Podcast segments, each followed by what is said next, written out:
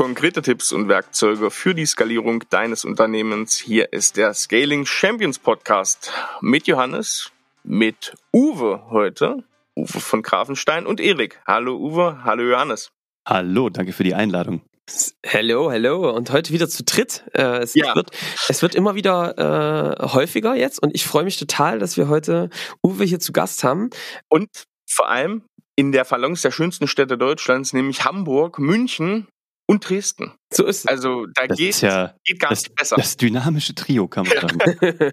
ich glaube, wenn ich den Namen Uwe von Grafenstein sage, werden auch einige unserer Hörer sofort wissen, um was es geht. Aber ich würde sagen, Uwe, stell du dich doch in zwei, drei Sätzen mal vor und erzähl uns mal deine Story. Oh Gott, meine Story. Ähm, ja, also äh, in aller Kürze. Ich bin Uwe von Grafenstein. Ich bin äh, Papa, ich bin Ehemann, ich bin Unternehmer in München. Ähm, habe meine Karriere mal auf der Bühne angefangen als Zauberkünstler. Habe dann äh, folgerichtig meine erste Selbstständigkeit mit 16 als Zauberer gestartet. Habe da so gemerkt, wie cool das sein kann, so wenn man Leute verzaubert und auch noch Geld dafür bekommt. Also so Win-Win. Und das hat mich dann auch nicht mehr losgelassen.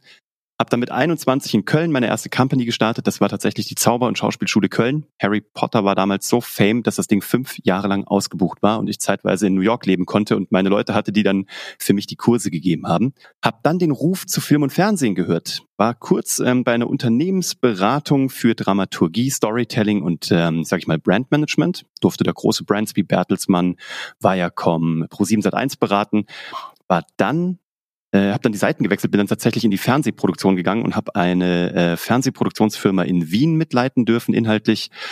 Haben da tolle Produktionen gemacht und habe dann aber gemerkt, ich will mein eigenes wieder machen. Habe mit 26 mit einem guten Freund meine eigene Fernsehproduktionsfirma in München gegründet, die SEO Entertainment. Die haben wir dann innerhalb von elf Jahren so unter die Top 5 der unabhängigen Produzenten bringen dürfen, haben Joko und Klaas zu ProSieben geholt, haben mit irgendwie sämtlichen prominenten Nasen so produziert, die man so machen kann. Für Netflix eine große Game Show äh, mit Sylvester Stallone, Ultimate Beastmaster hieß die.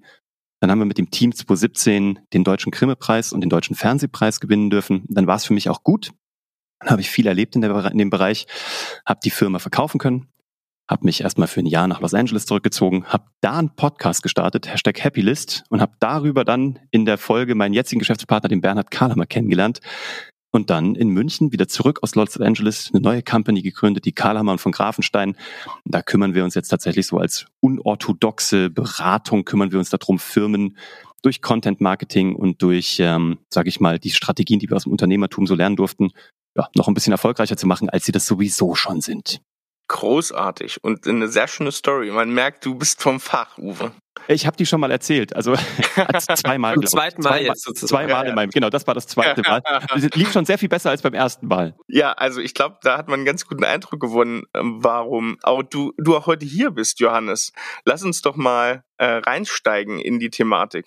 Ja, also Uwe, ich, äh, wir folgen dir ja schon eine Weile und ähm, Erik und ich haben uns vor kurzem unterhalten, wen wollen wir denn unbedingt mal im Podcast haben? Wir haben für uns selbst, aber auch für viele unserer Kunden und auch Zuhörer hier immer mal wieder das, die Fahne hochgehalten für Storytelling, auch im Kontext der Positionierung. Und da haben wir uns gedacht, Mensch, mit wem muss man da sprechen? Und ja, jetzt hast du das wohl scheinbar ganz gut geschafft, dich da gut zu positionieren. Da sind wir nämlich auf dich gekommen und auf euch. Und was, was mich tatsächlich am Anfang interessiert, wenn wir in diesem ganzen Kontext von Storytelling, Geschichten als eigentlich professionelles Unternehmen, ist das nicht total unprofessionell, darüber würde ich gerne mal mit dir reden.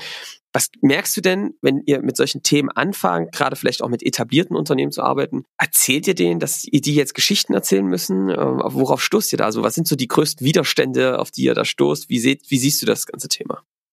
Ja, das ist eine gute Frage. Also erstmal, ähm, also ich fühle mich sehr geehrt. Ich glaube, es gibt ganz viele tolle Storyteller da draußen und ich würde euch zwei mit dazu einschließen. Ihr habt tollen Content hier und ihr macht ja einfach einen fantastischen Job. Das machen viele andere Companies auch. Ähm, die haben es nur noch nicht ähm, handwerklich, sage ich mal, hinterfüttert, weil Storytelling wird von vielen halt so so ein weicher Faktor. Ne? Das ist so wie ich gehe irgendwie ins Fernsehen, ich äh, oder ins Kino, ich gucke Fernsehen, ich gucke Netflix. Das Geile ist, ich sage den Leuten immer so, ähm, also sie sagen, aber was hat das im B2B-Umfeld zu tun? Und genau, den Leuten, genau. was, mach, was machst du, wenn du abends nach Hause gehst? Ja, Ja. ich gucke Netflix mit meiner Frau. Ah, okay. Und ähm, was macht dein 15-jähriger Sohn? Ja, der spielt eigentlich die ganze Zeit nur Playstation. Ah, okay. Ähm, Wann hast du dir das letzte Mal irgendwie einen Wagen gekauft? Ähm, keine Ahnung. Äh, ja, ich habe mir einen Tesla geholt. Ah, okay, spannend. Pass auf. Wenn du abends nach Hause gehst, ist dein dringendstes Bedürfnis, eine gute Geschichte zu hören, deswegen guckst du Netflix. Dein Sohn braucht, der giert nach guten Geschichten und er gibt unfassbar viel Geld dafür aus. Die Gaming-Industrie ist eine der größten der Welt, weil sie gute Geschichten haben. Da, da kannst du die Geschichten gestalten tatsächlich. Und du hast den Tesla gekauft, das ist spannend. Ist das eine gute Karre? Nö, eigentlich nicht, aber es ist irgendwie so ein geiles Gefühl. Ah, okay. Ähm, das haben die hinbekommen, weil die eine verdammt gute Geschichte erzählen. Weil die Karre an sich ist zwar geil, aber du bist super äh, abhängig von irgendwelchen Ladestationen. Wenn du hinten den Kofferraum aufmachst, rutscht dir der Schnee und das Wasser in den Kofferraum rein, weil das Ding in Kalifornien entwickelt wurde und nicht für München. Ja. Also eigentlich ist es ein geiles Ding, aber eigentlich noch überhaupt nicht so weit, dass es geil wäre. Ähm, aber die Story ist so geil, dass du Part davon sein willst. Ja, richtig. Mhm.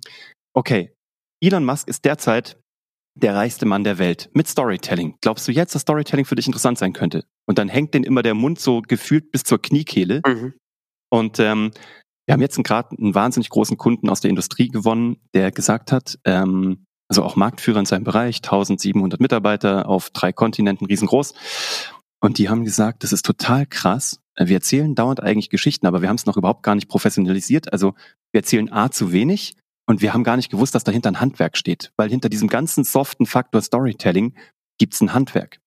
Ähm, und zwar, es gibt wirklich, es gibt äh, Schritte, das ist wie Mathematik. Eine gute Geschichte ist erst da, wenn du 50 Prozent Handwerk und 50 Prozent Talent hast. Und erst wenn die sich die Hand reichen und umarmen, dann kriegen die ein wunderschönes Baby, nämlich eine sehr, sehr effiziente Business Story.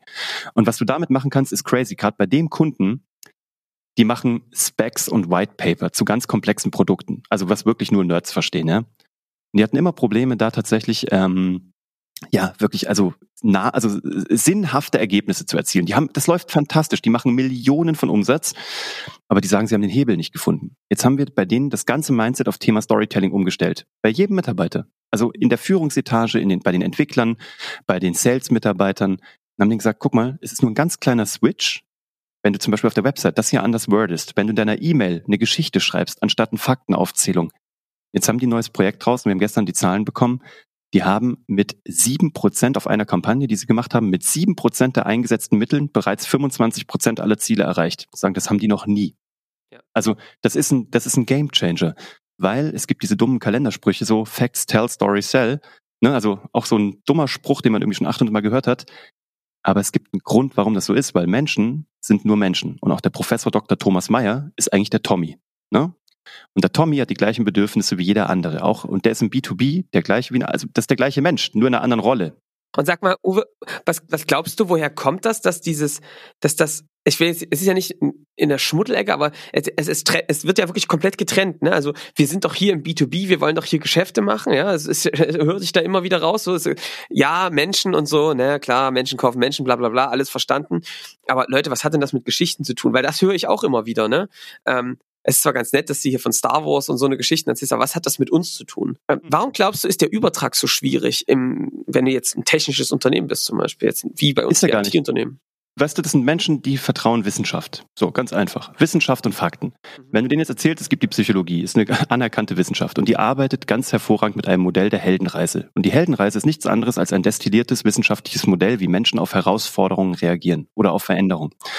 Und ähm, da, die können sich gar nicht wehren. Also du kannst dich einer Emotion nicht verwehren. Wenn einer gelacht hat, ja, dann kann er der härteste Einkäufer auf der Welt sein. Wenn du ihn einmal zum Lachen gebracht hast, hast du eine Öffnung oder ein Tor aufgestoßen, was der nie wieder verschließen kann. Der kann noch so professionell sein. Da ist ein Scheunentor offen. Und ähm, wenn du jetzt weißt, wie du durchläufst mit einer guten Geschichte, nämlich indem du ihn, äh, sag ich mal, mit psychologischen Triggern erwischt, ja, auf die er reagieren muss. Er kann gar nicht anders, weil, weil er Mensch ist, ja, egal welcher Kultur er entspringt. Und wenn du mal verstanden hast, dass die Heldenreise ein psychologisches Modell ist, das du nutzen kannst, um deine Geschichte direkt ins Herz zu schießen. Und zwar so, dass du alle Schutzwelle davor runterreißt, dann hast du äh, die Möglichkeit, einem B2Bler hervorragend zu erklären, wie das funktioniert. Und wenn du dann die Ergebnisse nachliefern kannst, und das ist das, was wir machen bei Geschichten, die verkaufen mit unserer Ausbildung, wir, ähm, ich wollte sagen, wir verschwenden. Nee, wir verschwenden nicht. Wir investieren eine ganze Woche, eigentlich sogar zwei, auf das Thema KPIs, Zielsetzung und Evaluation. Also wie misst du deinen Content Marketing ROI, also dein Return on Investment in Euro? Das kannst du mit jeder einzelnen Maßnahme machen. Dein Blog ist ein Storytelling-Produkt, dein Video-Channel, dein Podcast. Und du kannst genau berechnen, was kostet der uns, welchen Aufwand hat er, wie viel Leads generiert er, wie viel davon kann ich äh, im Customer Lifetime Cycle schließen oder closen, was habe ich davon für ein Return on Investment, sollte ich meinen Blog weitermachen, ja oder nein. Und diese Berechnung, die legen wir knallhart hin. Aber wir kommen halt aus dem Unternehmertum. Wir sind jetzt, also wir verkaufen gerade Storytelling, aber wir sind Unternehmer. Also ich habe meine Firma hochskaliert auf 180 Mitarbeiter, war unter den Top 5, habe in meiner Branche eigentlich alles gerissen, was geht. Der Bernhard hat Kinoheld.de gegründet als Marktführer im Bereich Kinoticketing und an CTS Eventim verkauft, den zweitgrößten Kinoplayer der Welt oder Ticketplayer der Welt. Wir kommen aus hart messbaren B2B-Umfeldern. Und wir haben immer B2B gemacht. Bernie hat nur mit Kinobetreibern und mit Anbietern gesprochen, ich nur mit Medienschaffenden und mit Sendern. Ähm, wir machen nichts anderes oder haben die letzten, lass mich nicht lügen, 20 Jahre nichts anderes gemacht als B2B und auch Sales im B2B. Und ähm, das, was wir da machen, ist nichts, was wir irgendwelchen, aus irgendwelchen Büchern haben oder was wir mal irgendwie, was vor zehn Jahren mal funktioniert hat. Wir machen das jeden Tag. Wir haben gerade über 100, 150 Schüler irgendwie ausgebildet, unter anderem Leute von Google, von Deloitte, von Schneider Electric, also wirklich große Player in ihrem Feld, äh, von Volkswagen, die das alles einsetzen und die sind, die sind Messfreaks. Und die messen den Einsatz und die sehen da einen Uplift, dass dir schlecht wird. Und von daher äh, freue ich mich auf jedes weitere Gespräch, wo ich einem B2Bler erklären darf, warum das mehr Umsatz macht, ähm, weil das schießt die Umsätze einfach durch die Decke. Und das Schöne ist, es kostet relativ wenig von der Implementierung, weil es im Grunde genommen ein Mindset-Shift ist und weil es eine Weiterbildung ist, weil du dafür im Grunde genommen, du brauchst dafür keine neue Maschine kaufen, das überzeugt die meisten. Und du musst im Grunde genommen, wenn du schon eine Marketingabteilung hast, im besten Fall nicht mal mehr jemanden einstellen. Also eigentlich geht es darum, Uwe, na, das finde ich auch smart, dass du das, dieses Content Marketing, auch dieses Storytelling rausholst aus dieser Ecke. Das ist halt was, worein man investiert. Man sieht den Effekt nicht hinzu. Ey, es ist eigentlich total messbar. Ähm, das können wir jetzt auch bestätigen. Wir haben das ja äh, für uns auch so genauso umgesetzt. Und eigentlich zeigt sich, je konkreter du das auf den Kunden machst, desto konkretere Geschichten du erzählst, die sich nicht hinter irgendwelchen Floskeln verstecken, desto messbarer und auch sichtbarer wird eigentlich der Erfolg dahinter. Ja, also, ja, äh, Story, weißt du, Testimonials wir kommen zu unseren Kunden und wir fragen, wo sind eure Testimonials? Ja, haben wir noch nie abgefragt. Wie kann das sein? Ja. Da, da ist ein Typ, ja, der kauft sich einen Roboter, ja, und dieser Roboter funktioniert irgendwie verdammt gut. So. Und jeder da draußen denkt sich, boah, ich kann mir keinen Roboter leisten, weil es ja wahnsinnig teuer, eine Automatisierung mir in der Fertigungsstraße einzurichten. Jetzt haben die einen Use Case, ne, also einer unserer Kunden hat einen Use Case, wo der Roboter nichts anderes tut, als bei einer Zerspannungsanlage einen Bolzen einzuführen. Ne? Dieser Roboter ist jetzt nicht umsonst, aber er ist auch nicht super teuer. Aber der, wir haben ja einen Use Case, wo der Typ, der den gekauft hat, den nach drei Monaten amortisiert hatte. Also haben wir jetzt mit dem natürlich einen White Paper, einen Use Case produziert, den wir gerade an jeden verteilen, der nicht bei drei auf dem Baum ist und irgendwas herstellt. Und was meinst du, was da gerade passiert? Wir erzählen die Geschichte mit Interviews, mit einem White Paper, aber auch mit einer Videodokumentation, wo wir den Leuten mit einer guten Geschichte erzählen, die vier Schritte hat, die man ganz einfach runterbrechen kann auf jeden Use Case, auch im B2B, erzählen wir, ein Protagonist mit einer Herausforderung musste eine Veränderung herstellen, damit er sein Ziel erreicht.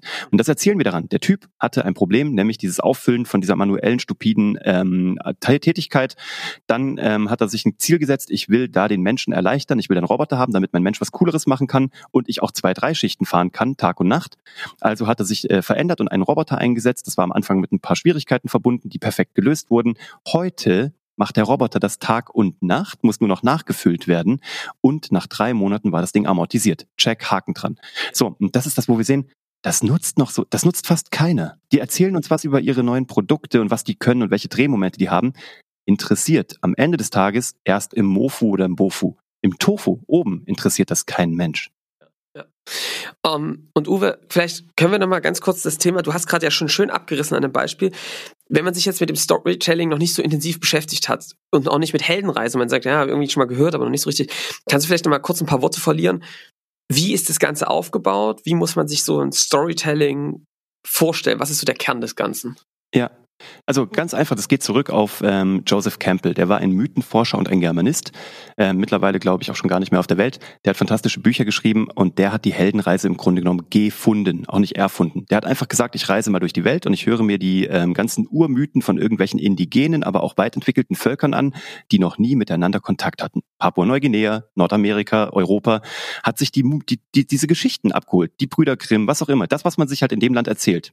Hat die übereinander gelegt und hat gedacht, ist ja spannend egal welche Kultur, egal wie entwickelt und ob die schon mal Kontakt hatten oder nicht, die erzählen sich immer die gleichen 18 Schritte einer Geschichte. Ja? Da kannst du immer das Gleiche rausdestillieren.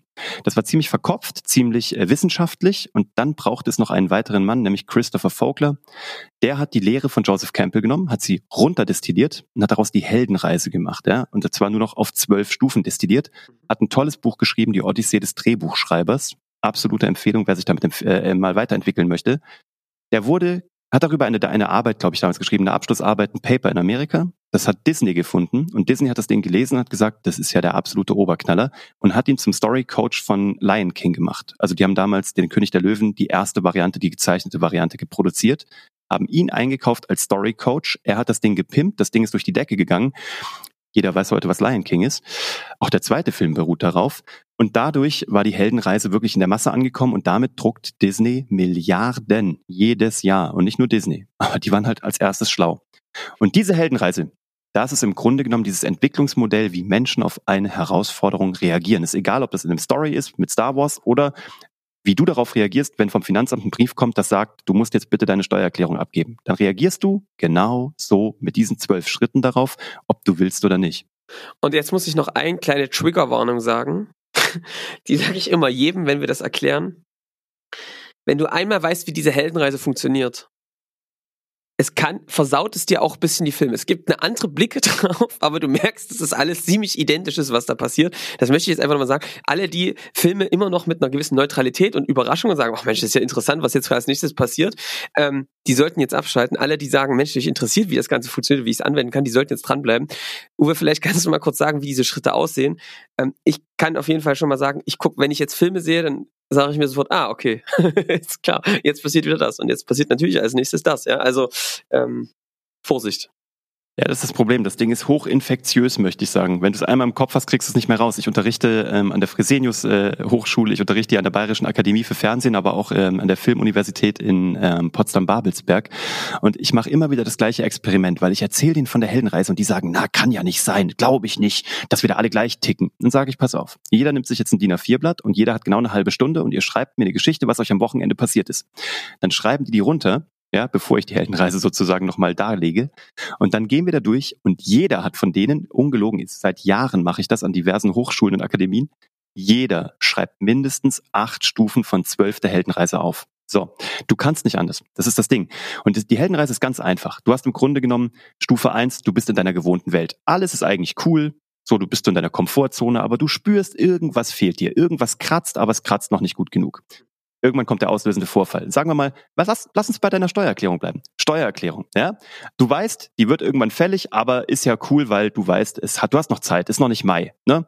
Du lässt den Mai verstreichen, im September kommt blöderweise der auslösende Vorfall. Da kriegst du einen Brief vom Finanzamt, das sagt, Herr Müller, Sie müssten jetzt aber, ne? Sonst würden wir Sie festsetzen. Ein bisschen doof, werden wir Sie schätzen. Das heißt, shit, du musst das machen. Ähm, du hast jetzt äh, die Verweigerung der, des Rufs, du sagst, ach komm, zwei Wochen habe ich noch. Du weißt aber, ich habe noch nichts gemacht, ich habe nur alles immer in diesen einen Briefumschlag reingepackt oder in diese eine Schuhbox, ich müsste jetzt mal sortieren. Dann kommt Stufe 4, ähm, du brauchst einen Mentor. Du rufst Mama, Papa an, keine Ahnung, weil die irgendwie aus dem Steuerbereich sind, oder du holst dir deinen Steuerberater dazu oder holst dir jetzt endlich mal einen und lässt dir äh, sagen, wie das funktioniert. Das heißt, du überschreitest im fünften Bereich, in der fünften Stufe, die, äh, die Schwelle. Das heißt, der Point of No Return, da wo du nicht mehr umdrehen kannst, weil jetzt musst du es machen, sonst musst du nachher wirklich viel Geld blechen. Jetzt musst du durch ähm, die ganzen Kämpfe durch. Ab Stufe 6, 7 kommen die Kämpfe, Freunde werden zu Verbündeten, Verbündete werden zu Feinden. Ähm, du lernst die Welt neu kennen, du machst Learnings, du musst alles zusammensuchen, du musst äh, deine Unterlagen ausfüllen, du musst bei irgendwelchen Amazon-Anbietern musst du irgendwelche Unterlagen nachfordern. Da kommen die ganzen Sachen, die dich nerven. In Stufe 8 musst du alles zusammenfügen, musst es eintragen in dein Computerprogramm, das ist das Vordringen in die tiefste Höhle und musst dann dort gucken, dass du alles äh, dort reintippst. Ähm, in der Stufe 9 äh, hast du dann den Entscheidungskampf und musst sozusagen gegen die inneren Drachen und die äh, äußeren über äh, Herausforderungen musst du ankämpfen. Da geht es jetzt um die Wurst. Das heißt, du musst den Knopf drücken und musst deine Steuererklärung abschicken. Danach kannst du auch nichts mehr dabei ändern. nicht von Netflix und allen anderen ablenken lassen. Auch das nicht. Netflix ist dein Freund, aber wird da zu deinem Feind. Verstehst du? Ja, genau. Aber auch alle Freunde, die sagen, ach komm, lass heute Abend noch ein bisschen feiern gehen, war im letzten Jahr jetzt kein Problem, könnte aber wieder eins werden. Ähm, aber auf alle Fälle, jetzt ist alles gemacht und dann kommt irgendwann der Brief. So, das ist so die, das ist so der Heimweg, der Rückweg. Du weißt, es ist alles gemacht, du weißt, du hast alles hinter dir und dann kommt dieser eine Brief vom Finanzamt und da steht drin, Sie kriegen 2.753 Euro und 26 Cent zurück. Das ist die Rückkehr mit dem Elixier, dein Heimweg, dein Heimweg. Und was du mitnimmst, ist fürs nächste Mal, das ist jetzt die Rückkehr mit dem Elixier, das eine ist dein Gewinn, jetzt kommt das, die Rückkehr mit dem Elixier. Du weißt, beim nächsten Mal weißt du, was du machst. Du wirst auch viel früher anfangen, wirst du natürlich nicht, aber rein theoretisch weißt, wie du, weißt du das, wie du äh, beim nächsten Mal hinbekommst. Das ist ein relativ komplexes Modell und das kannst du über ähm, die Jesus-Geschichte, über die Geschichte von Harry Potter. Genau das gleiche. Harry Potter ist ein äh, kleiner Junge, der ähm, weiß, er lebt unter der Treppe, aber irgendwas stimmt nicht. Auslösender Vorfall, da kommen Briefe reingeflattert. Er kann aber noch nicht raus, er wird zurückgehalten. Dann kommt Dumbledore, holt ihn persönlich ab als, als sein Mentor und dann überschreitet er die Schwelle und reist nach Hogwarts. Das gleiche ist mit Luke Skywalker. Er ist auf Tatooine bei seiner Oma, bei äh, ne, Tante Onkel. Jeder Film ist so aufgebaut, wenn du es dir mal im Grunde genommen auseinander nimmst. Aber das ist für ein B2B-Umfeld oder für ein, für ein Storytelling-Umfeld im Business zu komplex. Deswegen haben wir es runter reduziert auf vier Punkte. Du hast einen Protagonisten, Punkt eins, der ein klares Ziel hat, Punkt zwei, der sich verändern muss und durch Herausforderungen raus muss, weil er muss ja was lernen, er muss sich verändern, ja, um sein Ziel zu erreichen, das ist Punkt drei, um Punkt vier sein Ziel zu erreichen und ein Learning zu machen. Und das Spannende ist, im Business-Kontext machst du als Unternehmen oder als Anbieter diese Reise einmal selbst durch Du hast ein klares Ziel oder lass uns Elon Musk machen. Elon Musk ist ein klarer Protagonist mit einem klaren Ziel. Er will die Zukunft der Mobilität verändern. Also muss er ein Auto bauen, was es noch nicht gibt, mit einem Antrieb, was es noch nicht gibt, mit Batterien, die es noch nicht gibt. Er muss sich die besten Leute einkaufen, er muss die Batterien entwickeln, er muss das Auto leicht hinbekommen, er muss reduzieren, er muss die Datenseite aufbauen und dann das Endergebnis ist der Tesla. Und weil er den Weg gegangen ist, wechselt er jetzt vom Protagonisten in die Mentorenrolle. Er kann jetzt dir etwas anbieten, was sonst keiner anbieten kann, weil nur er die Learnings gemacht hat. Und damit du die nicht mal selber machen musst, kannst du einfach bei Herrn Musk kaufen, gehst in den Laden, kaufst dir einen, musst die Learnings nicht machen, sondern kaufst dir für 40.000 Euro den Einstiegstesla und kannst durch die Gegend düsen. Sehr gut, sehr gut. Das, so kannst du dich auch als Dienstleister positionieren. Ja. Ja. Uwe, da schließt meine Frage jetzt auch direkt an. Viele kennen das ja Marketing geht los. Sie sind noch komplett in Kinderschuhen. Wir sehen das auch bei Leuten in unserem Bereich ganz viel. Und dann geht's los und dann wird viel über sich erzählt, viel über die eigenen, der eigene Weg des Unternehmens. Wie hat man das aufgebaut, was man jetzt hat? Und du hast gerade diesen Switch vom dem Hate sozusagen zum Mentor so ein bisschen benannt. Wie ist denn das in der Regel? Bin ich eher als Unternehmen der Mentor? Bin ich eher der, der Protagonist, der Held? Was kommt besser bei Kunden an? In welchem Umfeld ist was wichtiger? Das ist eine sehr, sehr gute Frage. Das kommt auch darauf an, in welchem Umfeld bist du. Bist du B2B, bist du B2C? Wem, wem redest du? Du hast ja auch noch ein paar andere Stakeholder. Du hast Presse, du hast Investoren, du hast vielleicht andere äh, Anteilseigner, Gesellschafter, du hast Mitarbeiter. Deswegen musst du natürlich gucken, wir, deswegen musst du vorher wissen, was sind deine Buyer-Personas. Also Buyer-Persona, jeder hat schon mal bestimmt, wenn wir zu einer Firma kommen oder wenn wir mit unseren Mitarbeitern oder beziehungsweise mit unseren Auszubildenden bei Geschichten, die verkaufen, die Buyer-Persona-Bestimmung machen, dann drehen sich mal alle weg so, oh, schon 500 Mal gemacht. Und so, ja, mag sein, aber mich interessiert nicht, ob der Typ Rolf heißt und 58 ist und in welcher Situation der ist, sondern... Und ich sag immer, welchen Rotwein der trinkt und wann der seine Kinder vom Kindergarten abholt. Ist scheißegal. Ja. Sorry für, die, für diese lapidare Antwort, aber es geht darum, um zwei Sachen eigentlich nur welches Bedürfnis hat der dir gegenüber und welche Content-Form konsumiert der. Alles andere ist mir relativ erstmal wurscht, weil es mir nichts bringt. Wenn ich einen, sage ich mal, 45 oder 35 bis 55-Jährigen habe, in leitender Position mit höherem soziodemokratischen, äh, soziodemografischen Hintergrund und auch Einkommen und Bildung, dann werde ich den wahrscheinlich mit einem Podcast extrem abholen. Warum? Weil der keine Zeit hat auf, äh, für Videos. Weil der hat der hat, der ist, es gibt einen Grund, warum der so erfolgreich ist. Der arbeitet viel oder der bildet sich privat weiter. Der guckt wenig Videos, sondern wenn der sich weiterbildet, steckt er sich zwei Knöbel in den Kopf, so, in die Ohren und dann geht er aufs Rudergerät, auf den Stepper, geht draußen Unkraut, äh, Unkraut jäten, geht joggen oder äh, ist, ist auf einer Reise, ja, wenn das wieder funktioniert oder ist halt irgendwie auf Arbeitsreise. Den erreichst du so eine andere Zielgruppe, 25, rund um die 25, ähm, sage ich mal, Karriere- und Business-driven, ist extrem ähm, YouTube-affin zum Beispiel. Ja? Es gibt aber auch Leute, die halt einfach gerne Texte konsumieren. Also deswegen ist die Frage, mit wem rede ich gerade? Wenn ich überlege, erzähle ich denen gerade meine Heroes Journey, meine eigene? Ich muss die eigentlich als Trust-Element immer erstmal miterzählen, weil ich den Leuten erzählen muss, warum bin ich jetzt derjenige, der von sich behauptet, dein Mentor sein zu dürfen? Ja? Wenn ich den Leuten am Anfang erzähle, ich bin Uwe von Grafenstein. Ich wollte immer gute Geschichten erzählen. Ich wollte Leute erfolgreicher machen durch Storytelling. Ähm, dafür musste ich selber Unternehmer werden. Dafür musste ich das Handwerk lernen. Dafür habe ich mal äh, vor Ewigkeiten PR studiert in Köln. Lange ist's her. Dafür stand ich, seit ich acht Jahre alt bin, auf der Bühne und erzähle jeden Tag Geschichten und kriege jedes Mal einen drauf, wenn es nicht lustig ist, weil dann applaudiert keiner und lacht keiner. Ich weiß also genau, was funktioniert und was nicht.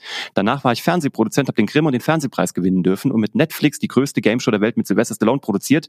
Und dieses Wissen kann ich dir heute geben, damit du die Learnings nicht machen musst. Ja, also dann, dann habe ich kein Trust-Problem mehr. wenn das stimmt und wenn das auch googelbar ist. Ne? Also wenn du dann Uwe von Grafenstein eingibst und das nicht finden würdest, dann wäre es ein Problem. Wenn dem aber so ist, dann ist das meine Einstiegsgeschichte, meine Trust-Geschichte. Und im Next Step mache ich dich jetzt zum Helden. Weißt du, jetzt erzähle ich nämlich deine Geschichte. Ich kenne super viele Unternehmer wie dich, weil ich die jeden Tag begleiten durfte und weil ich selber so einer bin. Ich bin kein Berater, ich bin Unternehmer. Ich würde mich nicht als Unternehmensberater bezeichnen, sondern ich, ich baue Firmen auf. Ich halte Firmen, ich kaufe und verkaufe Firmen auch parallel. Wir haben auch eine Holdingstruktur bei uns in der Firma. Und das mache ich jetzt jeden Tag. Und das, was du mir gerade erzählst, lieber Herbert, das höre ich jeden Tag und damit bist du nicht alleine. Was ich gemerkt habe in meiner Karriere in den Medien, auf der Bühne, aber auch in der professionellen Kommunikation ist, dass es meistens nur zwei, drei Schritte braucht, um auch in einem B2B, auch in einem Technikumfeld von A nach B zu kommen und auch vor allem zu skalieren. So, der erste Punkt ist, du musst mehr die Scaling Champions hören. Das ist wichtig, weil die erzählen dir genau, wie es geht. Der zweite Punkt ist, ich hätte da zwei, drei Strategien, die irgendwie interessant sind für deine Kommunikation und ähm, das hat bei dem und dem und dem funktioniert und wir werden es auch bei dir implementieren können. Und damit, also ich erzähle erst meine kurze Heldengeschichte, die gibt mir den Trust und mit dem Trust switche ich in die Mentorenrolle und rede jetzt mit dir, lieber Herbert, und ähm, sage dir, dass es bei dir funktionieren wird, warum es bei dir funktionieren wird. Und ich bringe auch zwei, drei Referenzen mit, wo ich es auf Heller und Pfennig belegen kann, bei entweder einem kleinen Unternehmen, einem Startup, einem klassischen KMU oder einem Top-Konzern wie bei Deloitte oder bei auch bei Google tatsächlich, wo wir gerade die Auszubildenden haben. Das, also bin ich komplett bei dir, Uwe. Das ist schon ein Thema, ne? Das merken wir tatsächlich, dass viele sehr schwer fällt, ähm, das zu adaptieren, diese Heldenreise auf sich selbst, ne? weil es viele Stakeholder gibt. Ich merke, dass dann viele, die die Inspiration und auch diese Bücher gelesen haben, auf einmal anfangen, äh, dass sie selbst der Held dieser Reise werden. ähm, und das ausschließlich so ist, ja, dass natürlich die anderen nicht abholt. Hm, was mich jetzt interessiert ist wirklich, wie gehe ich jetzt die ersten Schritte? Also wenn ich jetzt sage, ey klar, ich habe es verstanden, Uwe, leuchtet mir total ein, macht Sinn, wie laufe ich jetzt in diese Richtung los? Also was sollte man machen? Jetzt ist natürlich der erste Schritt ist bei euch äh, in die Ausbildung zu kommen. Aber wie geht's dann weiter? Was mache ich dann? sehr gut, sehr gut. Und das war noch nicht mal abgesprochen. Ja. Nee, also klar, die Ausbildung ähm, skaliert es halt sehr schnell in acht Wochen, dass wir die Leute ausgebildet bekommen dahin. Aber du kannst auch schon alleine losreiten. Das geht schon mal wirklich damit los, zu überlegen, wem muss ich überhaupt Geschichten erzählen? Also wen habe ich? Ich habe wahrscheinlich Kunden oder potenzielle Kunden, vielleicht habe ich noch interne Stakeholder und ich habe vielleicht Mitarbeiter. So, wo sind die Low-Hanging Fruits? Wo brennt's gerade am meisten? Weil man muss auch realistisch sein, das kostet ein bisschen Zeit und es ist ein Marathon. Content ist immer ein Marathon, kein Sprint. Wir sagen immer, alles, was du irgendwie mit Werbung machen kannst, kannst du schnell auf die, aufs Gaspedal drücken ne? und auch ein Gas, also sag ich mal, einen Geldbatzen drauflegen und dann kriegst du Leads oder kriegst du halt ein Ergebnis. Wenn du diesen Geldbatzen vom Gaspedal runternimmst, ist das Gaspedal sofort wieder oben und es passiert nichts mehr. Content legst du drauf und er wird immer schwerer über die Zeit, weil er indexiert wird von Google und überall, wo es eine Suchleiste gibt. Und dann kriegst du das nicht mehr runter und es arbeitet. Dann kannst du zusätzlich PPC und auch noch anorganischen Traffic draufschalten. Deswegen, wo brennt's am meisten? Du hast gerade nicht genügend Kunden, okay. Es kennen wahrscheinlich noch zu wenig Leute deine Geschichte. Dann musst du anfangen mit, was wollen wir eigentlich? Also was wollen wir erreichen für unsere Kunden? Ich bin keine Ahnung, bleiben wir mal bei mir. Ich bin Uwe. Ich will, dass Menschen erfolgreicher werden durch besseres Business Storytelling. Das ist mein konkretes Ziel.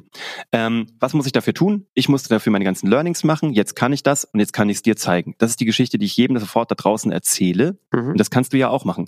Du bist, keine Ahnung, ähm, Du bist Architekt, du hast nicht genügend Aufträge. Ne? Du bist Herbert der Architekt. Also was ist dein, dein konkretes Ziel? Dein Ziel ist es für deine Kunden, ähm, in deiner Nische, sagen wir mal, du machst äh, bio-optimierte Häuser, die sich selbst versorgen und da hast du noch zu wenig Kunden. In dieser Nische möchte ich den Menschen die besten Häuser bauen und habe auch ein Alleinstellungsmerkmal, weil ich eine Technologie habe, die aber auch noch keiner kennt. Dann muss ich diese Technologie bekannt machen und muss den Leuten sagen, ich musste mich verändern, indem ich zwei, drei Jahre lang entwickelt habe, habe jetzt das Ergebnis, das habe ich hier und hier eingesetzt. Die haben eine komplette Autarkie, die müssen keinen Strom mehr dazu holen, die haben keine Wasser, weil sie ein Inhouse-Kraftwerk haben, frag mich nicht. Das kann ich auch für dich bauen. Also diese Geschichte ist eigentlich super simpel. Das ist auch keine Rocket Science. Du musst dir nur überlegen, wer bin ich? Was will ich wirklich für meine Kunden? Klar, du willst auch Geld verdienen, klar, aber was will ich für meine Kunden? Was habe ich dafür getan? Wo unterscheide ich mich? Und das ist das Hauptproblem. Die Leute unterscheiden sich nicht. Oder sie wollen nur Dinge erzählen, die immer funktioniert haben. Mhm. Und da kommen wir auch gleich drauf. Aber das ist das Ding. Wo unterscheide ich mich? Und in der Wirklichkeit tun sie es schon. Sie trauen sich es nur nicht zu erzählen, weil sie ja sagen, ich muss ja brav sein. Ich bin ja im B2B-Umfeld. Ja? Und ähm, das macht man ja nicht. Lustigerweise sind aber immer die erfolgreich, die genau anders sind. Also immer die, von denen du dir erzählst, die du selber cool findest, die Musks, die äh, was auch immer, selbst in Deutschland, die Thelens, was auch immer, die Menschen, die irgendwie interessant sind, über die geredet wird, die auch einen Erfolg haben, sind die, die bewusst mehr erzählt haben oder anders erzählt haben als andere. Alle anderen sind relativ brav. So, weißt du? Ihr seid die Scaling Champions, ihr zwei. Ja? Normalerweise würde man auch in Deutschland sagen, wir sind äh, Wachstumsberater für Skalierungseffekte. Ja. ja. Oder wir sind zertifizierte Skalierungsexperten. Nee, seid ihr nicht. Ihr seid die Scaling Champions. Ja.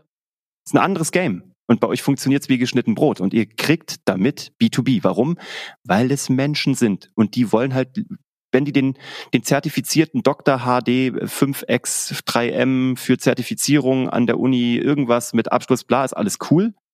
Wenn du aber das Gefühl hast, das sind zwei Dudes, die nennen sich die Scaling Champions und du hast das Gefühl, die haben das gleiche Wissen wie dieser Doktor, äh, was auch immer, dann nimmst du die Scaling Champions, weil du immer das haben willst, was ein bisschen special ist. Das, was sich unterscheidet. Also wo du nicht MeToo bist. Und wenn du das bei dir rausarbeiten kannst, kannst du das in die dritte Stufe deiner Erzählung einbauen.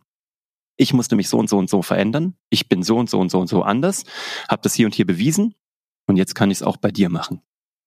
Und das ist schon die ganze Magie. Da braucht man gar nicht lange rummachen.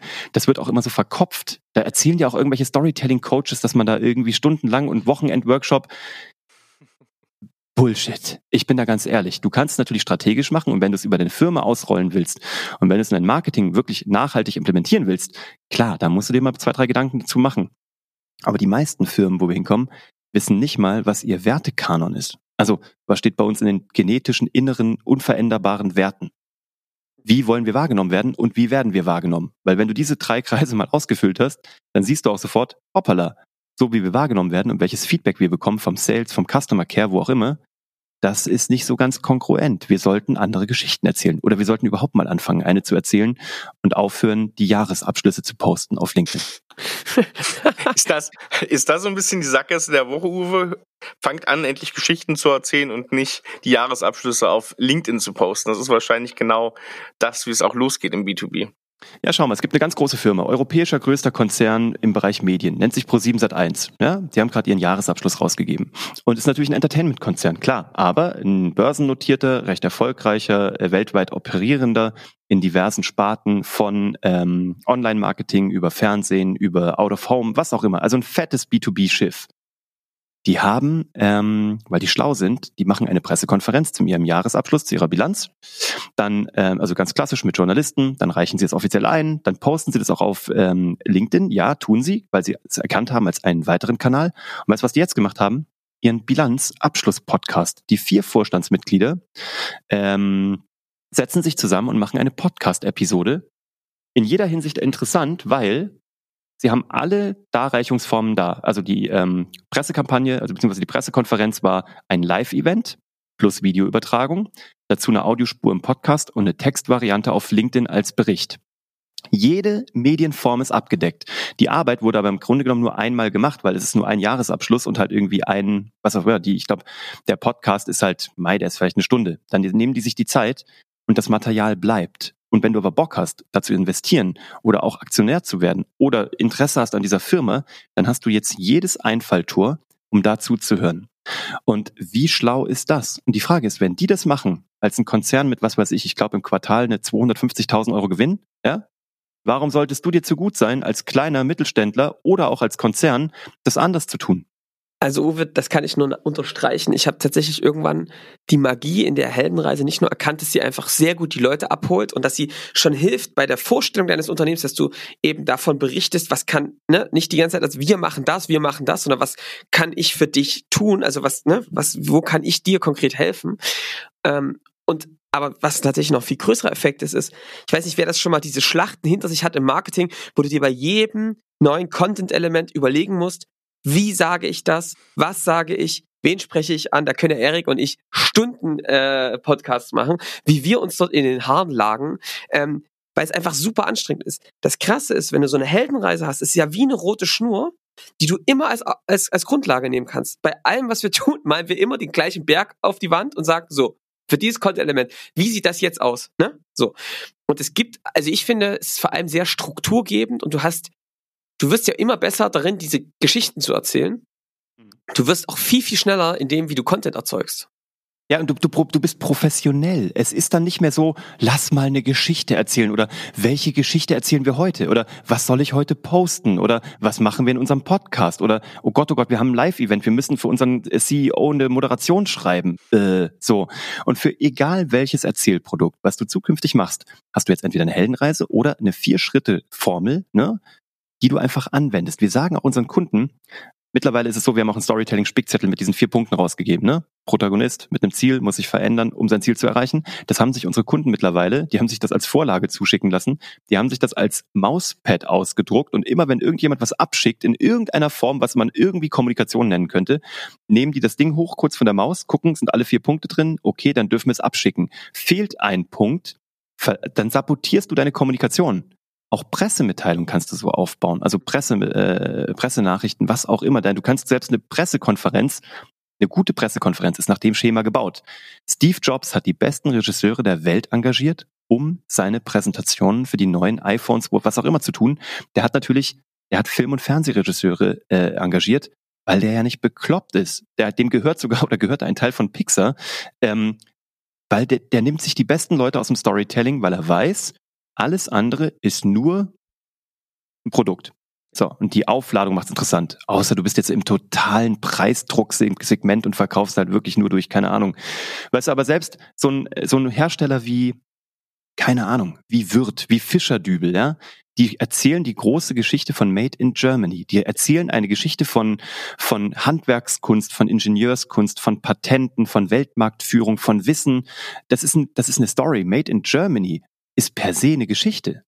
Das, dieses Siegel ist nur eine aufgeladene Geschichte, wo eine große Nation ein wahnsinnig gutes Storytelling betreibt und dieses Siegel Made in Germany verkaufen kann. Und das ist natürlich, das ist die Killer-Applikation. Dieses Siegel Made in Germany verkauft Milliarden an ja. Euro. Ja. Ja. Und ich glaube, hier sind wir auch genau bei dem Punkt, ähm, wie man auch sowas entgegnet. Wir erleben das oft, dass man sagt, okay, da ist doch aber so viel Lautstärke draußen. Auf den ganzen Kanälen, ob das LinkedIn ist, es wird immer lauter, es ist viel mehr Content sozusagen, wie kann ich mich da behaupten, als ich fange jetzt gerade an und ich habe einen sehr speziellen ähm, Kunden vielleicht, aber genau das ist ja der Punkt, wenn ich weiß, für wen ich das mache und das sehr gut mache, dann steche ich nämlich genau raus, weil dann ist es keine Lautstärke, die ich erzeuge, denn, denn dann ist es wirklich wertvolle, gute Inhalte, ob das zur Orientierung, zur Weiterbildung oder ähnliches meiner Kunden ist. Ich übersteige diese Lautstärke sozusagen, indem ich guten Content mache und das kann ich genau mit diesen Möglichkeiten und mit diesem ähm, Grundsetting, was du gerade genannt hast. Ja, genau. Und was, ich bin zu 100 Prozent bei dir und ich würde sogar noch einen Schritt weitergehen. Ich würde sagen, wenn du ein System danach hast, ein strategisches System, wie du Content nicht nur zum Konsum einsetzt, sondern zum Verkaufen. Deswegen haben wir es immer genannt, Geschichten, die verkaufen unser Produkt, weil da draußen macht jeder irgendwie Branding, Positionierung, Storytelling, was die nicht alle machen. Aber wenn du die fragst, wie viel Euro hast du damit mehr Geschäft gemacht, dann sagen die immer, äh, null, ja, oder da haben wir Leute, die sagen, wir hatten eine tolle PR-Agentur aus Berlin, die kostet uns 6000 Euro im Monat und wir haben jedes Jahr ein fettes Presseclipping mit 400 Seiten, wo wir erschienen sind, sogar im Handelsblatt. Dann fragen wir, wie viel Leads hast du generiert? Äh, null. Denkst kann man so, nicht sagen im Marketing, da, die kennen ja den alten Spruch, ne? Ja, genau, kann man, kann man nicht so messen. Kann, kann, kann, man nicht messen. Und ich so, doch, kannst du. Es gibt einen, ja. Return, es gibt einen Return on Investment. Du Willkommen im 21. Jahrhundert, ja. Oh mein Gott. Aber das Ding ist folgendes. Was wir machen ist, ähm, ja, mag sein, dass da draußen die Welt lauter wird, aber ich meine, was willst du jetzt machen? Kopf in Sand stecken oder Content produzieren und einfach mehr Content produzieren und besseren Content produzieren? Erstens. Zweitens, was wir immer wieder hören ist, ja, aber das haben jetzt irgendwie nur 678 Leute gesehen. Du denkst dir, Kannst du dir mal bitte vorstellen, wie 678 Leute in deinem Wohnzimmer gleichzeitig aussehen würden? Das ist Punkt zwei. Und drittens ist, was die alle nicht verstehen, die Killer-Applikation ist Sales. Ja? Aus dem Sales ziehst du dir die Geschichten ab, weil Sales hat jeden Tag da draußen ein Ohr am Lauf der Geschichte. Die kriegen alles ab, positiv wie negativ, die haben die besten Geschichten. Wenn du Marketer bist oder äh, Kommunikationsverantwortlicher, geh jetzt in dein Sales Office und frag die, was die jeden Tag hören und alle Fragen, die die hören, beantwortest du. Und damit hast du das nächste Jahr an Content fertig. Ja? Und das erzählst du dann wie eine Heldenreise, warum ihr das gut könnt. Und das nächste ist, du musst deinen Sales, du musst die streicheln, du musst ihnen die Munitionskammer voll machen. Wie machst du das? Wenn du schlau bist, ist Content nicht nur einmal draußen und ist dann irgendwo im Nirvana verschwunden, sondern du postest den auf LinkedIn, in deinem Blog, in deinem Podcast auf YouTube, Punkt, wo auch immer. Und jetzt machst du folgendes. Dein Sales kann ja bei einem Kunden, gerade im B2B-Bereich, Sales Cycle 6 bis 12, 18 Monate, der kann ja nicht alle Also einmal die Woche anrufen und sagen, äh, uns gibt's, wir sind gut, uns gibt's noch, wir sind immer noch gut, wir werden jeden Tag besser, uns gibt's, das geht ja nicht. Die, die Kappa ist gar nicht da. Aber was wäre, wenn dein Sale, wenn dein Sales geil unterwegs ist, sage ich mal, per E-Mail, per LinkedIn und immer deinem Kunden was schickt und sagt, und zwar per Hand. Guck mal, Herbert, wir haben doch letzte Woche darüber gesprochen, wie eure Schalt- und Regeltechnik ähm, verbessert werden kann und was wir da für euch leisten können. Ich will dich heute gar nicht nerven, aber guck mal, unser Chefentwickler hat hier ein 5-Minuten-Interview gemacht, wo er dir genau den Punkt nochmal erklärt und ich dachte, du solltest das wissen. Ich habe dich mal drunter getaggt auf LinkedIn. Boom. Du hast ein Content-Piece, was für dich redet. Du nutzt die Macht der dritten Person. Dein Cell muss nicht mehr die ganze Zeit selber irgendwie quatschen, sondern schreib nur noch kurz, ich habe dich kurz getaggt und jeder, der irgendwo getaggt wurde drunter auf LinkedIn, will gucken, worunter er vertaggt wurde. Ja, und guckt sich das an und denkt sich, ach guck, ist ja interessant. Bisher habe ich nur mit dem Sales-Fuzzi gesprochen, aber hier spricht der Chefentwickler über die Regelungssteuerung A3 256X, ja, und da habe ich jetzt gerade bei Minute anderthalb eine Information von diesem Chefentwickler im Video gesehen, das löst meine Probleme. Wie krass ist denn bitte das? Ich sollte den, den Salesman nochmal anrufen. Hallo Andreas, vielen Dank für deine Vertaggung. Also es ist das Content ist eine Munitionskammer, die du bis oben hin voll machst, damit dein Sales schießen kann. Und zwei Dinge fallen mir dazu noch ein, Uwe. Was ich wirklich beobachte ist, wenn du erfahrene Vertrieblerinnen beobachtest, wie die verkaufen, dann nutzen die ja Techniken, die ihnen manchmal gar nicht so bewusst sind, dass sie ja selbst ganz viel über Geschichten verkaufen. Oder guck mal Leute an, gute Coaches oder Berater, die Workshops halten. Wie schaffen die es, mitreißende Workshops zu halten?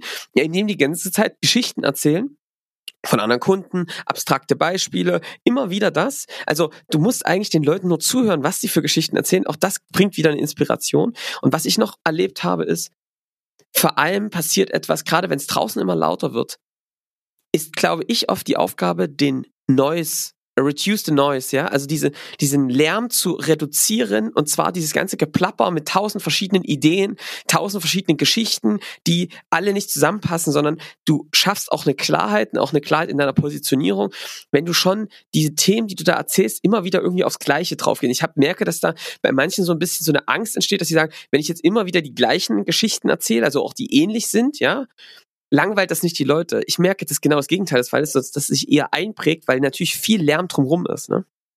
Das ist so geil. Wir nennen das, das, das wir nennen das äh, die selbstähnliche Replikation. Haben wir nicht erfunden. Aber hör mal einen Mark Forster Song oder hör mal einen Song von Maroon 5. Die machen seit gefühlt 15 Jahren jeweils die gleichen Songs, immer nur ähnlich. Also weißt du, die funktionieren gut, deswegen machen sie immer die gleichen Songs, nur in einer anderen Form.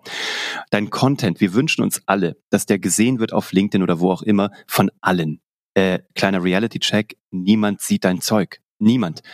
Bei mir ist es so, ich habe meinen Podcast auch als Video irgendwie sozusagen draußen auf YouTube eine lange Zeit gemacht, in 100 Folgen oder so. Und ähm, dann haben mich so viele Leute angesprochen und, hab, genau, hab das Video habe ich dann geteilt auf LinkedIn immer mal wieder. Und dann haben die Leute mich angesprochen und haben gesagt, es ist so toll, ich verfolge ihre LinkedIn-Videoserie so gerne. Ich so, hä, was? Ich habe überhaupt keine LinkedIn-Videoserie, bis mir klar wurde, dass die diese Videos meinen, die ich, wo ich meinen Podcast mitgefilmt habe, die wussten nicht, dass es ein Podcast ist, die wussten nicht, dass es von YouTube kommt, die haben gedacht, ich mache da irgendwelche Videos für LinkedIn. Die haben sie mal sporadisch gesehen. Aber niemand hat alles gesehen, niemand hat das Umfeld gecheckt, niemand hat gecheckt, dass es eigentlich ein Podcast ist oder würde das hören. Das sind gänzlich andere Menschen pro Mediengattung. Und du musst dir nur klar sein, und das ist eben die Strategie. Du musst dir überlegen, was, und das ist leider so, Jeff Bezos hat das mal so wunderbar gesagt. Was sollen Leute über dich erzählen, wenn du nicht im Raum bist? Ich weiß, dass ganz viele Branding-Leute da sagen, oh, damit hat das nichts zu tun, aber das ist im Kern das Ding. Jeder, der dir was anderes erzählen will, will sich irgendwie mit einer neuen Strategie am Markt irgendwo behaupten und dir sagen, was Branding wirklich ist. Eigentlich ist Branding eine Sache. Sich einen guten Ruf aufbauen. Jetzt heißt es Branding, früher war es irgendwie Storytelling oder Personal Branding. Es ist nichts anderes als, wir bauen uns einen guten Ruf auf. Wir bauen uns Vertrauen auf. Warum? Dann kaufen die automatisch bei mir.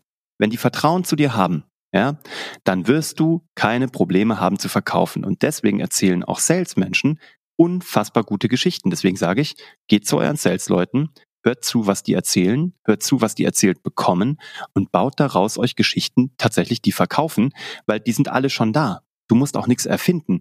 Dein Unternehmen schreibt ja jeden Tag Geschichte, indem es irgendwo tolle Use Cases herstellt.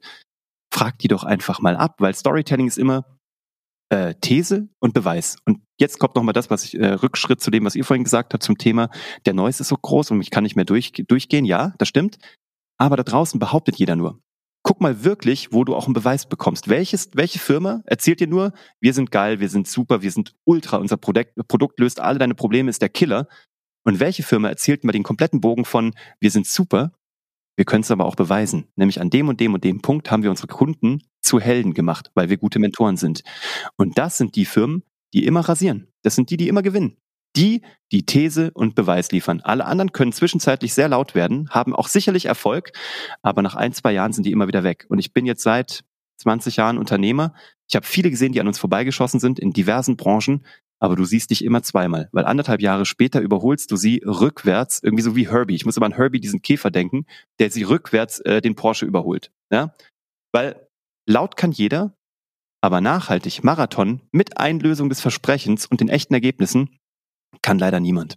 Und wenn du jetzt anfängst, ein gutes Produkt zu haben, echten Kundennutzen stiftest, richtig geile Kundenbewertungen bekommst, die du dann auch erzählen darfst und damit dann auch dich traust rauszugehen, wirst du den Markt einfach mitnehmen. Du wirst ihn im Sturm erobern. Einfache Geschichte. Und wir sehen es von Tech bis Immobilien, von Versicherungen bis hin zu Einzelunternehmern. Wir haben sogar eine Bauchrednerin, die wir skalieren durften. Also es geht von bis, ja, von Bauchrednerin bis Google haben wir alles gemacht. Und ja, das ist das Ding.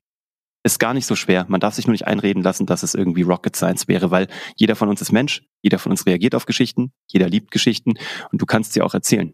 Nur, du denkst dir immer, im Businessumfeld müssten die anders ausschauen. Wenn dein kleiner Sohn dich abends fragt, Papa, erzähl mal eine Geschichte, irgendwas wirst du auf die Kette kriegen. Toller Abschluss, möchte ich meinen, weil das war richtig, richtig viel Input, glaube ich, für unsere Hörer. Und ich hoffe, ihr habt da draußen mitgeschrieben. Wenn nicht, äh, hört's nochmal, nehmt Zettel einen Stift raus. Und ich habe gleich einfach mal noch zwei Hörtipps für euch, denn Du hast ja zwei Podcasts sogar, Uwe. Ja, stimmt. Einmal Hashtag Happylist, das ist so ein bisschen deine Welt als Unternehmer, Papa, Familienvater, erzählst viele ja, Privatsachen, die dich auch bewogen haben, deine Geschichte, hast immer wieder Gäste auch im Podcast. Und dann gibt's natürlich noch Geschichten, die verkaufen mit deinem Geschäftspartner zusammen. Und ja, da geht's relativ kleine Snippets immer mit kleinen Tipps und kleinen Geschichten und Anekdoten und ähm, auch mal während des Spazierengehens, ne? Und da, ja, stimmt. Im englischen Garten, während wir Kaffee schlürfen. Genau, genau. Und äh, da gibt's reichlich zu hören bei Happylist um die 200 Folgen Geschichten, die verkaufen, um die 100 Folgen. Und ja, da könnt ihr euch noch viel, viel Anregung auf jeden Fall zu dem Thema holen. Wir werden euch diese zwei Podcasts natürlich wieder in den Show Notes verlinken. Wir werden euch auch die LinkedIn-Seite, wie ihr das kennt, von unserem Gast, von Uwe von Grafenstein, verlinken. Und also erstmal muss ich sagen, danke und natürlich habe ich dann gleich noch eine Abschlussfrage, aber danke erstmal Uwe für diese vielen Eindrücke hier und für die Geschichten, die du uns hier näher gebracht hast. Ja, ich danke euch für die Einladung echt und für eure Zeit. Also ihr macht einen Hammerjob und ähm, es ist mir eine große Ehre, jetzt hier dabei zu sein bei den Scaling Champions im Podcast. Ähm, ja, ich freue mich auf den weiteren Austausch mit euch. Und euch da draußen, vielen Dank, dass ihr zugehört habt. Und äh, ja, das ist immer das Wertvollste, was man einem schenken kann, ist Lebenszeit. Und wenn ihr dabei wart, freut mich, wendet's an und erzählt ab jetzt Geschichte. Ist so. Uwe, jetzt weißt du ja und jetzt weiß ich auch, dass du nicht nur Vater, Ehemann, Unternehmer bist, sondern wie wir auch Genussmensch. Gerade im Thema Kaffee natürlich. Deswegen uh, habe ich zwei Fragen. Ja. ja. Einmal möchte ich wissen, dein Lieblingswein. Der kommt nämlich auf unsere Weinliste, die hier in den Show Notes verlinkt ist, natürlich drauf. Und dann möchte ich noch von dir, und jetzt wird es ein bisschen kompliziert, die beste Rösterei, die du kennst. Kaffee. Uh, okay, das ist äh, okay, das ist krass. Gut, also ähm, fangen wir mit dem Wein an. Ja. So, ich äh, darf es gar nicht sagen. Ich habe im Edeka meinen Lieblingswein gefunden. Ich habe echt von privaten Verköstigungen, von Weinbergen bis ich habe alles durchprobiert. Ich bin momentan so voll auf der Primitivo-Schiene hängen geblieben mhm. und habe einen, der heißt Luna Argenta. Das Aus ist äh, Apulien. ja genau Necro Amaro Primitivo. Das Ding ist so unfassbar lecker. Der kostet im Mittel wohl, also Vivino sagt mir, er kostet 10 Euro im Preis im, im Mittel. Bei uns im Edeka kostet er irgendwie nur 6,99 Euro. Erzähl's mir im Edeka nicht. Ähm, und da ist der 218er ist so unfassbar. Und der hat noch einen Bruder, das ist der Appassimento, der Rosso 2009er, äh, 2019er. Das ist so ein äh, Terre Sizilianer, der ist so unfassbar. Also ich bin aber momentan, ich habe immer so Phasen und gerade bin ich extrem dort. Ähm, ansonsten hat meine Frau mal ewig äh, für einen französischen Weinhändler gearbeitet in Bordeaux. Da haben wir irgendwie alles von denen getrunken, aber momentan sind wir bei den Italienern hängen geblieben. Sehr gut. Das ist ja auch mit der, mit der Sehnsucht vielleicht nach der süditalienischen Sonne auch eine ganz gute Idee. Total, total. Sehr und. Kaffee, also ich meine, was soll ich sagen? Äh, mir gehört äh, eine Kaffeefirma mit, äh, My Bali Coffee, wo wir mit drin sind, Okay. wo wir indonesischen Kaffee äh, nach Deutschland holen und da irgendwie in 400, 500 Edekas und Reves sind, tatsächlich mit Content Marketing und auch Amazon Bestseller. Ähm, also von daher, My Bali Coffee ist natürlich sehr besonderer Kaffee. Der schmeckt extrem gut, nicht so säurehaltig, sehr leicht. Irgendwie, was soll ich anderes erzählen? Den liebe ich sehr. Beim Espresso bin ich gerade, ich kann dir gar nicht sagen, wie der heißt. Ähm, beim Espresso bin ich gerade ein bisschen fremd gegangen. Das ist ein Italiener. Da war ich lange auf Hausbrand, ne, also klassisch so ein venezianischer auch. Irgendwie habe ich es da so mit der Ecke. Ja. Ähm, aber gerade bin ich, ich weiß gar nicht, wie der heißt. Irgendwas, äh, keine Ahnung. Aber mit, mit Hausbrand machst du nie was falsch. Und wir lassen unseren Kaffee rösten äh, bei Nespresso, äh, bei, äh, doch bei Espressone in Nürnberg. Das ist der vierfache deutsche Meister. Und ähm, das ist ein geiler Röster, wo wir unseren eigenen My Bali Coffee rösten lassen, wo wir super happy sind. Beim Espresso nur, wie gesagt, da äh, ist bei mir so, da bin ich italienisch. Da komme ich auch nicht von weg. Verstehe ich. Also heute auch reichlich Genusstipps. Wunderbar, Uwe. Danke dafür. Ja, Johannes, hast du noch was abschließend? Oder wollen wir dann die Folge hier beenden? Nee, gerne. Lass uns das äh, gerne äh, hier an einem Punkt machen, weil ich habe viel gelernt heute. Ich habe äh, ein paar Sachen mitgeschrieben und ähm, also Uwe, vielen, vielen Dank. Äh, Ich freue mich vor allem jetzt bald den Primitivo mal zu probieren. Ja, äh, mach das bitte, du wirst so hängen bleiben, das ist ganz, ganz schlimm. Und übrigens, by the way, ne, also ob das hier alles so funktioniert mit Storytelling und bla, ich meine, wir haben uns über LinkedIn kennengelernt, ne? Und alleine dafür bin ich schon so dankbar. Und das ist auch eigentlich schon wieder der lebende Beweis, dass ähm, sich like-minded People mit ähnlichen Aufgaben, Zielen und auch unternehmerischen Ambitionen, du triffst dich. Du, da kann LinkedIn da draußen noch so laut sein. Ich glaube wirklich, es geht nicht um Reichweite, es geht nicht um Masse, es geht um ganz wenig, weil dass wir uns jetzt hier zusammengefunden haben und irgendwie Zeit verbringen konnten, hoffentlich jemandem Mehrwert mitgeben konnten. Ähm, wie geil ist das bitte? Und das war for free. Das war LinkedIn. Amen. Geil, oder? Also ich, Amen. äh, ich feier's, mega. Ihr wisst, was ihr zu tun habt. Natürlich den Podcast abonnieren, dann werdet ihr auch die nächste Folge nicht verpassen. Und ja, dann wünschen wir euch eine sehr erfolgreiche Woche. Bis zur nächsten Woche. Macht's gut. Ciao. Bis dann. Ciao.